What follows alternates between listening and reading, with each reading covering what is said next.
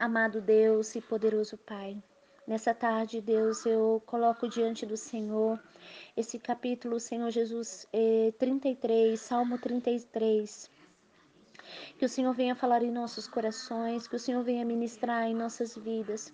Pai, que essa, este salmo venha trazer vida, vida em nossos corações. Que todos aqueles que estiver, meu Pai, no raso, venha derramar no mais profundo contigo. Espírito Santo, que essa palavra possa entrar, meu Pai, em cada coração, Senhor, trazendo cura, libertação, salvação. Que o Senhor possa, Senhor Jesus, dar resposta. Que o Senhor possa abraçar com a tua palavra, lavar, meu Pai, essa vida com a tua palavra, Senhor, e que vidas possam ser transformadas pelo teu poder, em o nome de Jesus. Salmos, Salmo 33. Regozijai-vos no Senhor, vós justos, pois os retos convém o louvor. Louvai ao Senhor com harpa e com e cantai a ele com saltério de dez cordas. Cantai-lhe um cântico novo, tocai bem com júbilo, porque a palavra do Senhor é reta e todas as suas obras são fiéis. Ele ama a justiça e a justiça da terra e a justiça e o juízo da terra. Está cheia de bondade do Senhor. Pela palavra do Senhor foram feitas céus e todo o exército dele pelo espírito de sua boca. Ele ajunta as águas do mar como um montão e põe um abismo em tesouros. Tema toda a terra ao Senhor e temam todos os moradores do mundo, porque falou e tudo se fez, mandou e logo tudo apareceu. O Senhor desfaz o conselho das nações e quebranta os intentos dos povos. O conselho do Senhor permanece para sempre, os intentos do seu coração de geração em geração. Bem-aventurado é a nação cujo Deus é o Senhor e o povo que ele escolheu para sua herança. O Senhor olha e desde os céus e está vendo todos os filhos dos homens. Da da sua morada contempla todos os moradores da terra. Ele é quem forma o coração de todos eles e que contempla todas as suas obras. Não há rei que se salve com a grandeza de um exército, nem um homem valente que se livre de, pela sua força. O cavalo é vão para a segurança, não livra ninguém com a sua grande força. Eis que os olhos do Senhor estão sobre os que o temem, sobre os que esperam na sua misericórdia, para livrar a sua alma da morte e para conservar os vivos da fome. A nossa alma espera no Senhor, e é o nosso auxílio o nosso escudo, pois nele alegra o nosso coração, porquanto temos confiado no seu santo nome. Seja a tua misericórdia, Senhor, sobre todos todos nós, como em ti esperamos. Neste salmo ele diz, né? O júbilo do crente na contemplação das obras de Deus. Nós, como filhos de Deus, nós devemos nos regozijar no Senhor todos os dias. Regozijar no Senhor porque Ele é reto, Ele é justo. Às vezes nós somos injustos, mas o nosso Deus nunca é injusto.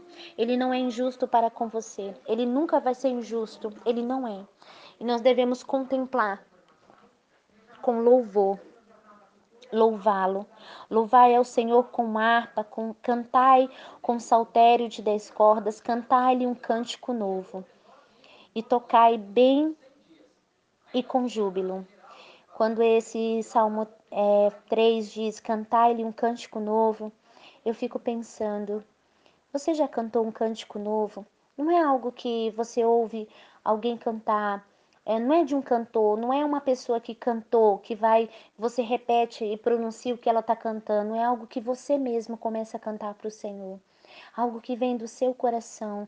Cantai a Ele um cântico novo, um cântico, mesmo que seja pequeno, que você diga: Santo, Santo, adorado. Exaltado é o meu Jesus. Eu te amo, meu papai. Eu te adoro, meu paizinho. Ah, Senhor Jesus, eu te louvo porque o Senhor me amou primeiro. Adorado e santo, santo, santo és.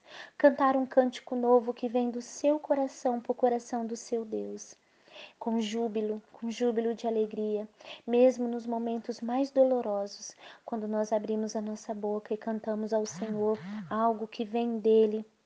E para ele é tão diferente, porque a palavra do Senhor é reta e todas as suas obras são fiéis. O Senhor é reto, tudo que ele faz é reto.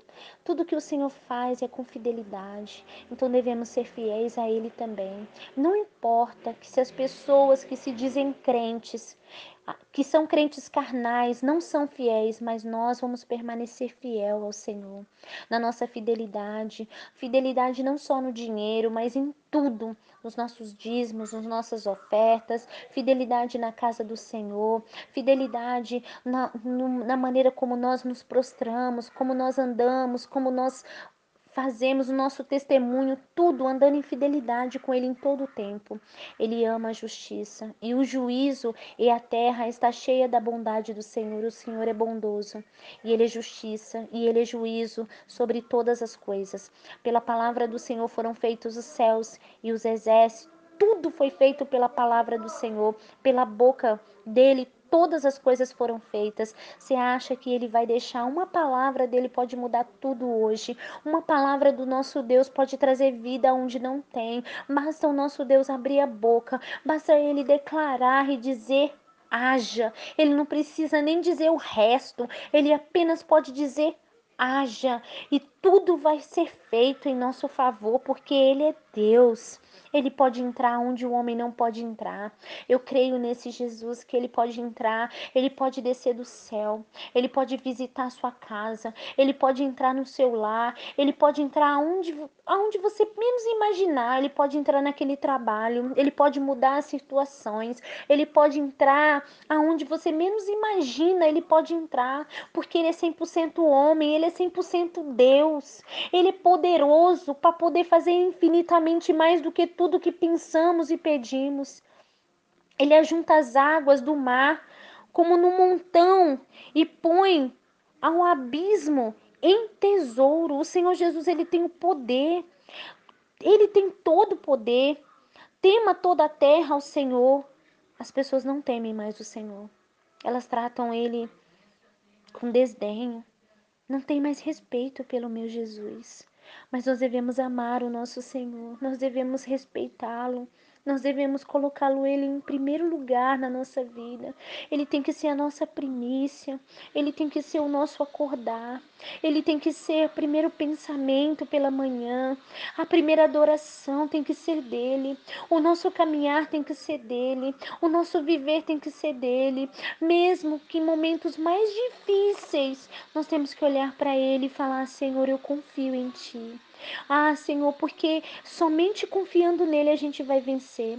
Porque tudo que Deus fala, porque ele falou e tudo se fez, mandou e logo tudo apareceu. Ele é Deus, ele pode fazer todas as coisas. O Senhor desfaz o conselho das nações. O Senhor Jesus pode desfazer.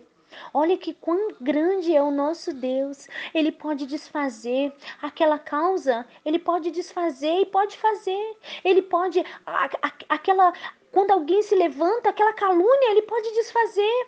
Ele pode desfazer tudo. Aquele documento, aquele documento que era contra você, não é mais. Ele pode desfazer, ele pode desfazer todas as coisas. Ele é Deus. Ele quebranta. O Senhor desfaz o conselho das nações e quebranta os intentos do povo. É Ele que quebranta o nosso coração. Agora, o conselho do Senhor permanece para sempre e o seu intento de geração em geração. Bem-aventurada é a nação cujo Deus é o Senhor, que essa nação venha conhecer verdadeiramente o nosso Deus, que elas não venham, elas venham largar a, a, elas só querem o oba-oba, elas não querem Deus de verdade, mas que essa nação venha passar a conhecer Ele, porque se essa nação conhecer Ele verdadeiramente como a gente conhece agora, como a gente está começando a conhecer, porque eu não conheço nem a metade dele, eu não conheço nada, só um pouquinho que eu conheço dele, mas quero prosseguir em conhecê-lo, porque Ele é bom. E eu quero ser a bem-aventurada. Quero que todas nós sejamos bem-aventuradas, porque eu quero ser povo dele. Eu quero ser, eu quero ser escolhida da sua herança. Eu quero ser dele todos os dias da minha vida. Eu quero ser do meu Jesus, eu quero ser do meu Senhor. O Senhor olha desde os céus e está vendo todos os filhos dos, dos homens. O Senhor nos vê, o Senhor Jesus te vê. Ele me vê em todos os lugares, ele te vê em todos os lugares. Não há lugar onde você possa se esconder do seu Deus. Ele te vê no banheiro, ele te vê na cama, ele te vê onde você está. O que, que você está fazendo na cama, ele está te vendo. Você pensa que ele não vê? Ele vê tudo. Ele vê todas as coisas. Ele vê onde, quando você sai, ele conhece, ele vigia de perto os seus passos. Ele é o seu Deus.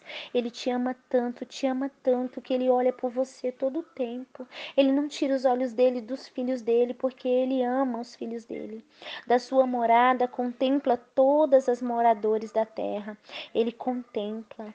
O Senhor Jesus, ele contempla. Eu quero que ele olhe para mim, eu quero que ele olhe para nós e contemple quando ele vê a gente lendo a palavra, quando ele vê a gente de joelho orando, que ele se alegre com a nossa oração, que ele se alegre que a gente se arrumando para ir para a casa do Senhor. Tanta gente se arruma, tanta gente se arruma para ir para o baile, para se prostituir. Nós devemos nos arrumar para ficar bonitas para o Senhor. Falar, hoje eu vou ficar bonita para o meu Jesus. Eu quero estar cheirosa para o meu Jesus. Eu quero estar tá limpinha para o meu Jesus, porque eu amo. E eu quero que ele se alegre de mim. Eu quero que ele se contemple em me ver. Ele é quem forma o coração de todos eles e contempla todas as suas obras. O Senhor Jesus conhece os nossos corações, ele sabe o que tem dentro de cada um dos nossos corações. Ele sabe o que são os nossos pensamentos. Ele sabe quais são as nossas obras. Eu sempre fico pensando em obras. Todo mundo diz de obras, obras. Ai, eu tenho que cumprir a obra. Eu tenho que cumprir a obra. Que obra? Obra é algo que construção para mim, construção. E quando Jesus fala, o que eu estou construindo? A minha obra é construir, construir, construir o quê? Construir uma, uma, um lar feliz, construir uma boa amizade, construir, construir a palavra de Deus para pessoas, construir na vida de alguém, ser construtor na vida de alguém. Isso é obra. É amar verdadeiramente o meu irmão, o meu próximo, como a mim mesmo, respeitando, honrando, não desonrando, não desejando mal, não querendo mal. Isso é obra é mais do que olhar na frente, meter as, a, a, faca nas costas, ou então falar que gosta na frente e falar que desgosta nas costas. Isso não é obra. Isso não é fazer a obra de Deus. Fazer a obra de Deus não é ir para a casa do Senhor e fazer parte do ministério de louvor, do grupo das irmãs, do grupo de intercessão, ou fazer parte de alguma coisa, ou até mesmo subir no altar e trazer a palavra. Isso não é obra. Isso não é obra, isso é ministério, isso é trabalho. Agora, obra, obra é construir. Quando a gente vê obra, ah, está fazendo uma grande obra ali na frente, é construção. A gente tem que construir, construir algo. Construir algo para quem? Para Deus. Ele contempla todas as suas obras, aquilo que você está construindo. O que você está construindo? Você está construindo o que na sua casa? O que você está construindo com seus filhos? Eu vou para a igreja, mas chego em casa, brigo com meu filho, grito, maltrato. Eu chego em casa, eu vou para a igreja, lá na igreja eu adoro a Deus, levanto e falo: Ai, Jesus, eu te amo, tu és maravilhoso. Chego em casa, maltrato o marido, maltrato o filho, xinga, xinga palavrão, faz coisa que desagrada a Deus. Não está construindo nada. Não está construindo nada. É um muro cheio de buraco, um muro cheio de brecha, um muro onde Satanás pode quebrar a qualquer momento. Sabe por quê? Porque não está construindo nada. O que, que Deus vai contemplar dessa obra? E o coração é quebrantado, eu quero construir. Quero construir um muro forte. Quero construir para o Senhor uma grande obra. E essa obra é uma obra de amor. Uma obra de amor não só para mim, mas para todos aqueles que estão à minha volta. Para aqueles que me amam, dizer não, dizer sim, deixar ser submissa, ser submissa ao meu irmão, à minha irmã, mesmo que aquilo me doa, mesmo que alguém pise, mesmo que alguém diga que besta, que boba essa menina é, não importa. Eu quero construir, construir coisas que agradem ao meu Deus. Porque, primeiramente, não importa o que os outros vão ver, o importante é o que o meu Deus está me vendo. Ele está dizendo: da sua morada, ele contempla todos os moradores da terra. Ele vê todas as coisas do céu. Ele vê se eu sou desonesto ou não, se eu estou sendo honesto ou não, se eu estou andando direito ou não. Então, que a minha obra seja construída com amor. Que essa construção que essa construção, construção não é um lugar onde trabalha só uma pessoa, trabalha várias pessoas. Numa construção, tem vários departamentos. Tem aquele que mexe na parede, tem aquele que levanta a parede, tem aquele que faz a viga. Então, eu, é, é, lidar com pessoas. Construção me remete a lidar com pessoas. E para me ser abençoada, eu vou ser abençoada através de pessoas. E, e eu, a, as bênçãos vão vir e Deus vai colocar na minha vida pessoas. Porque Ele fez pessoas. Então, a gente precisa construir ter relacionamentos, saber cultivar bons relacionamentos. Talvez você não saiba cultivar bons relacionamentos. Talvez você é uma pessoa, né, 80, 8, 80. Mas até uma pessoa 8, 80, ela, ela sabe cultivar bons relacionamentos. Somente aquela pessoa que tem um caráter meio difícil, um caráter. Aquela pessoa que não consegue gostar de ninguém, se há entre nós uma pessoa que fala, eu até tento gostar das pessoas, mas eu me irrito muito fácil, eu não gosto de pessoas, eu tenho raiva, eu tenho ódio de pessoas, eu, eu tento me relacionar com as pessoas, mas eu não consigo. Ah, por favor, pede a Deus para Deus tratar o seu temperamento, amar, para você amar amar aqueles que te perseguem, amar para que Deus possa ministrar no seu coração e trazer vida para que você possa construir para Ele. E no verso 16: Não há rei que se salve com grandeza de um exército, nem um homem valente que se livre pela muita força. O cavalo é vão para a segurança, não livra ninguém com a sua grande força esses dois versículos, é, versos, né? Porque Salmos não tem capítulos nem versículos. Esses dois falam, o 16 e o 17, tá falando de força. Não é na nossa muita força. Porque quando a gente vai na nossa força, a gente pode esmurrar a parede, a gente pode, pode a gente pode fazer tudo na nossa força. A nossa força é limitada. A gente pode ter a força de um exército, como diz aqui, de ser o homem mais valente, talvez um Gideão. E mesmo assim, se a gente não tiver a força do Senhor, a gente vai perecer. A gente pode até falar assim: ah, eu tenho uma força, eu tenho uma segurança, como num cavalo. Um cavalo é vão. Se você não tiver a segurança do Senhor, a força do Senhor, você precisa do Senhor. Sem Ele, a gente não é nada. Ah, na nossa força, a gente não vai. Ah, talvez você está pensando, ah, eu vou conquistar minha casa pela força. Eu vou trabalhar, eu vou esforçar, vou, vou fazer isso, vou fazer aquilo pela força e eu vou conseguir. Você vai até em certo ponto, mas sem o Jesus na sua direção. O que te faz prosperar não é o seu dinheiro. O que te faz prosperar não é a sua força, é o Senhor na direção. Porque mesmo com o mínimo, o Senhor Jesus faz você ser grande. Mesmo na sua pouca força, você alcança grandes coisas. Fala aí para mim, diz para si mesma, olha para você mesma e diz quantas vezes você sem nada alcançou muito mais do que quando você estava trabalhando e ganhando muito dinheiro. Em momentos de maior escassez, que você estava dependendo do Senhor, você teve muito mais força do que no momento de bonança. Porque sabe por que que acontece isso? Antes eu não entendia, mas eu já entendo. Sabe por que, que acontece isso? Porque quando a gente está no momento de bonança, quando a gente está no momento, quando a gente está no momento de. naquele momento que tem uma condição um pouco melhor, que a gente está no momento melhor da nossa vida, sabe o que, que a gente faz? A gente vira as costas para Deus. A gente não o adora a gente não o glorifica, a gente não se, a gente não se, a, se regozija nele, a gente não louva, não, não busca. Sabe por quê? Porque a gente só quer buscar ele no momento que a gente não tem nada. No momento que a gente está faltando o que comer, o que vestir, que está faltando emprego, aonde a gente não tem uma casa para morar, está morando de aluguel, aonde não tem dinheiro, aonde não tem o que, o que dá para os filhos comer, aonde, sabe, você vê um filho pedindo leite, você não tem, Você tá entendendo? Aí você vai pro joelho no chão e fala: Meu filho precisa disso. Ah, minha mãe, meu pai, olha só minha casa. Minha casa tá tudo quebrado, tá tudo destruído. Eu não tenho dinheiro, não consigo. O trabalho, o dinheiro não rende. Sabe por quê? Murmura. Sabe por quê? Porque quando tinha, não sobrevalorizar.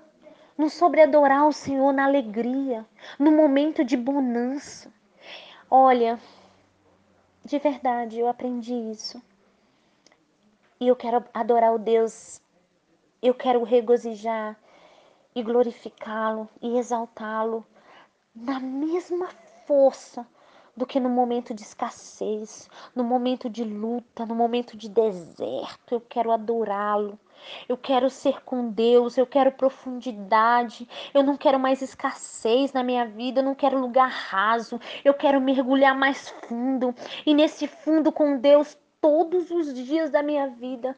Não quero olhar mais para trás, quero caminhar adiante, eu quero me aprofundar no Senhor de uma forma muito intensa, ao ponto de olhar para dentro de mim mesma e não, não ver mais eu, só enxergá-lo dentro de mim desejos, desejos da minha mente, anseios que, que desejo que eu não acha mais em mim, que eu só acha Ele, os desejos dele, a vontade dele, o querer dele, porque aí sim, aí sim eu vou, eu vou viver um outro nível com Ele.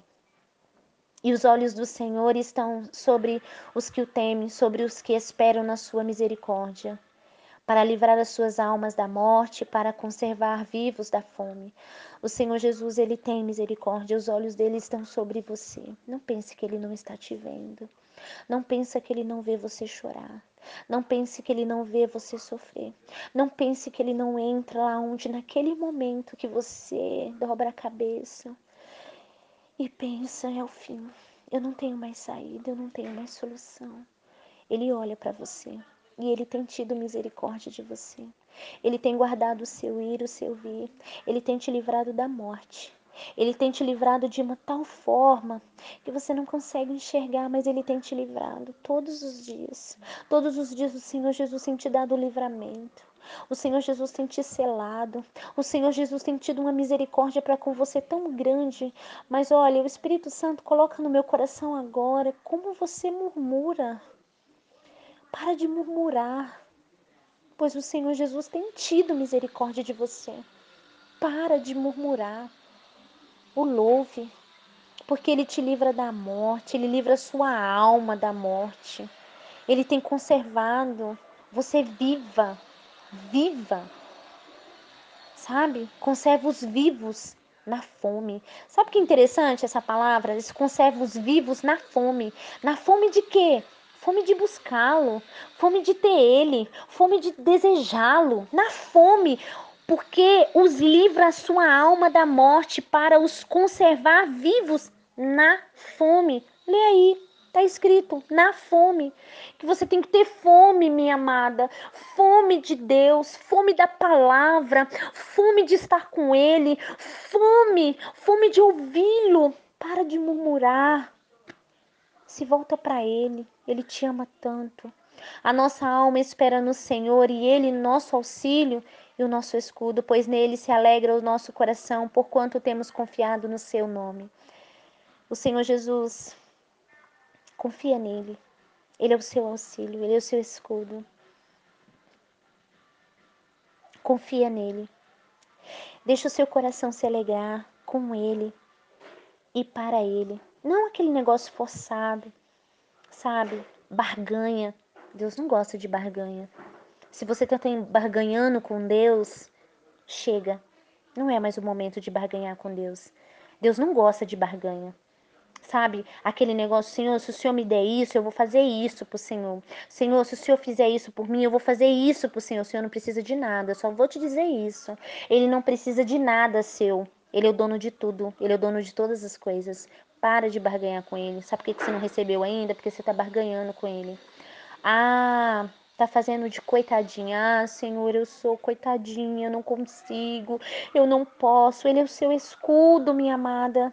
Ele é o seu escudo, ele é o seu auxílio, é a sua fortaleza. Ele tem tido misericórdia, ele te dá fome da palavra dele, fome da presença. Ele te dá fome dele, de você se encher nele, de se você voltar para ele. Então para de ficar sendo coitadinha diante dele.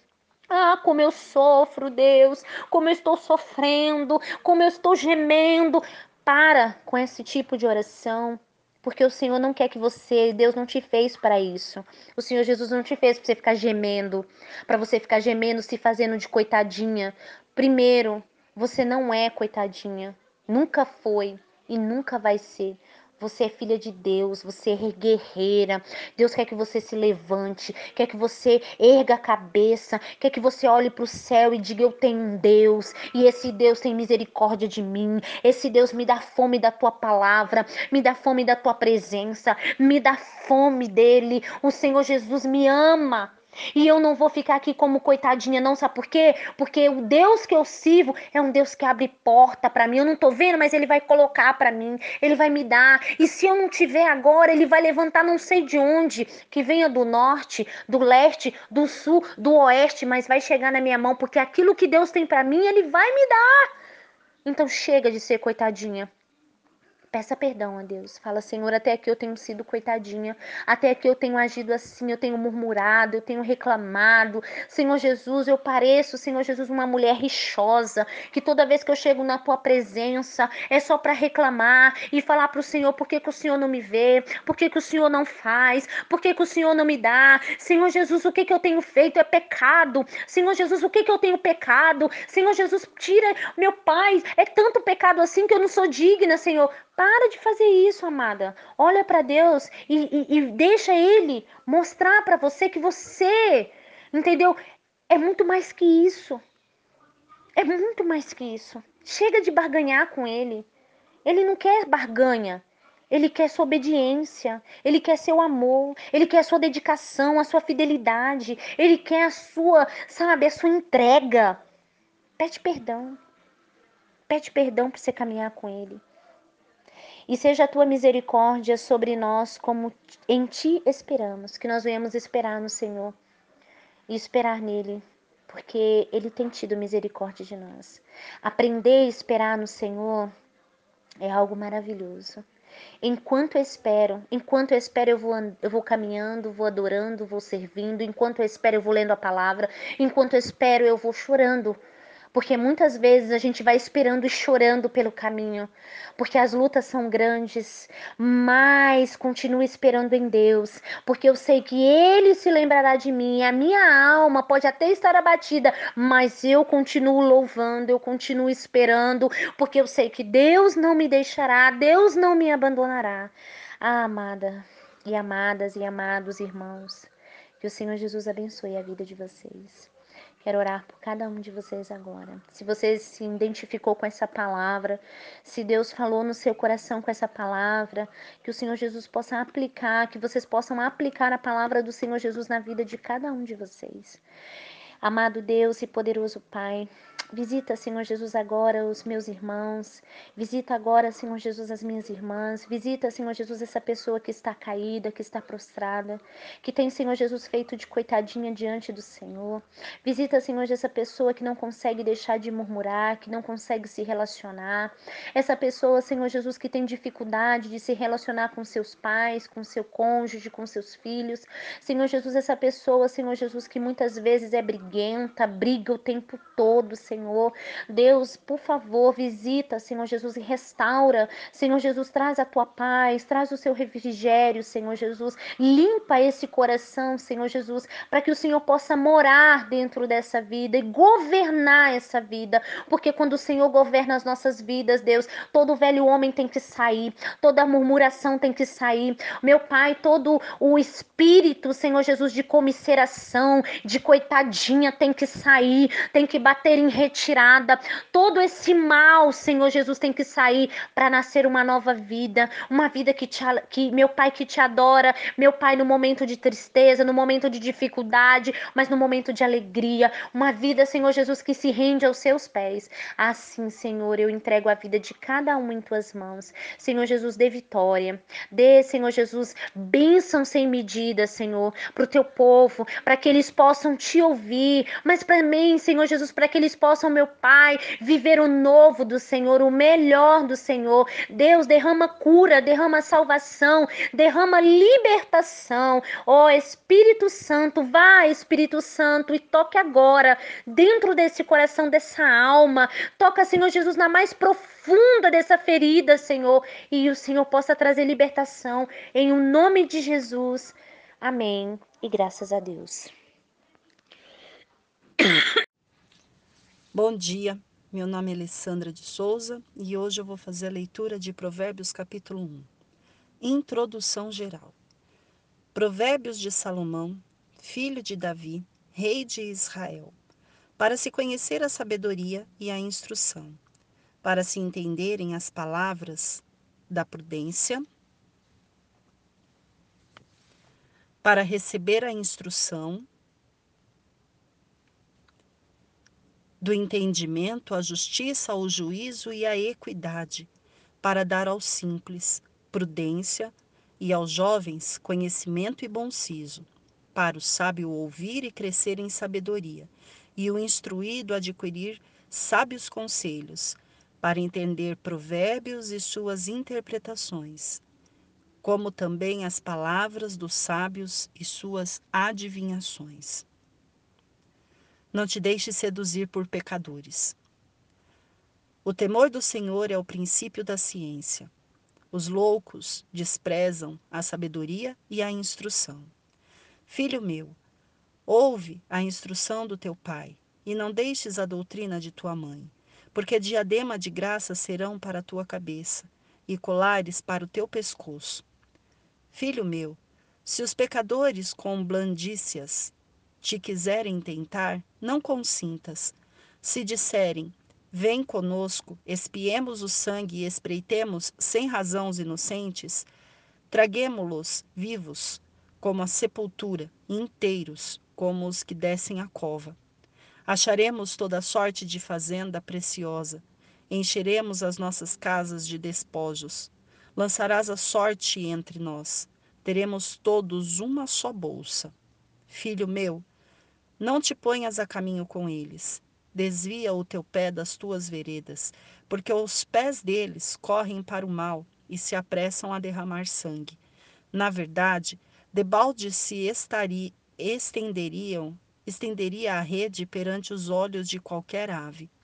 E estes armam ciladas contra o seu próprio sangue e a sua própria vida espreitam. Tais são as veredas de todo aquele que se entrega à cobiça. Ela prenderá a alma dos que a possuem. A sabedoria e a exortação da sabedoria. O convite e exortação da sabedoria. A suprema sabedoria altis, altissonantemente clama de fora, pelas ruas levanta sua voz, nas encruzilhadas, no meio dos tumultos, clama, clama às entradas das portas, e na cidade profere as suas palavras. Até quando, ó nécios, amareis a necessidade? E vós, escarnecedores, desejareis o escárnio? E vós, loucos, aborrecereis o conhecimento? Convertei-vos pela minha repreensão Eis que abundantemente derramarei sobre vós meu espírito, e vos farei saber as minhas palavras. Mas porque clamei e vós recusastes, porque estendi a minha mão e não houve quem me desse atenção, antes rejeitastes todo o meu conselho e não quiseste minha repreensão. Também eu me rirei da vossa perdição e zombaria, vindo o vosso temor vindo como assolação o vosso temor, e vindo a vossa perdição como tormenta, sobrevindo-vos aperto e angústia. Então a mim clamarão, mas eu não responderei. De madrugada me buscarão, mas não me acharão, porque aborreceram o conhecimento e não preferiram o temor do Senhor. Não quiseram o meu conselho e desprezaram toda a minha repreensão. Portanto, comerão do fruto do seu caminho e fartar-se-ão dos seus próprios conselhos, porque o desvio dos simples os matará, e, as, e a prosperidade dos loucos o destruirá. Mas o que me der ouvido habitará seguramente e estará descansado do temor do mal. O que eu posso tirar de, de que me chama atenção aqui em relação a este capítulo é o início dele, onde fala que nós precisamos conhecer a sabedoria e a instrução, para que nós possamos entender as palavras da prudência e para receber a instrução e o entendimento. E para conhecer a palavra da sabedoria, a gente tem que ler a palavra de Deus. Sem a palavra de Deus, nós não vamos conseguir entender as palavras com a prudência. E também não vamos conseguir receber instruções para ter entendimento. E é somente através da palavra de Deus que nós conseguiremos ter um caminho mais claro, mais simples, mais leve. Não que o caminho claro e simples e leve sejam caminhos é, sem tormentas e sem é, as provas do dia a dia, mas é um caminho onde nós sabemos a qual nós estamos seguindo. E não te deixe seduzir por pecadores. Nessa parte do texto, ele dá a instrução de como os dias eles são. As pessoas elas tentam laçar a gente através de de situações ou através de apresentações de coisas, de detalhes, para que a gente possa se prender a elas em relação a, a esses objetos, a essas coisas, as, as coisas que elas falam. E a palavra de Deus diz assim: olha, foge disso, porque isso é um laço. É um laço que está te seduzindo e vai te colocar a perder dentro daquilo que você é, precisa avançar. Então, desvia o seu pé de andar perto deles, desvia o seu pé de, de estar junto com eles, porque eles querem derramar sangue e você precisa ser separado por Deus. O convite a exortação da sabedoria. Nessa parte, ele fala que a sabedoria ela está clamando em todos os lugares em todos os lugares, nas encruzilhadas, no meio dos tumultos, na entrada das portas, em todos os lugares, mas são poucos aqueles que as que a pegam. Porque as pessoas elas querem viver uma vida louca, né? Uma vida de nécio, uma vida de loucuras. Elas elas estão tão loucas que elas aborrecem o conhecimento. Elas não são é, elas não aceitam a repreensão da palavra de Deus. Elas estão vivendo desoladamente, elas estão vivendo como se a, a situação que elas vivessem ela, ela fosse perdurar. E essas pessoas, elas não conseguem ouvir o que a sabedoria está dizendo.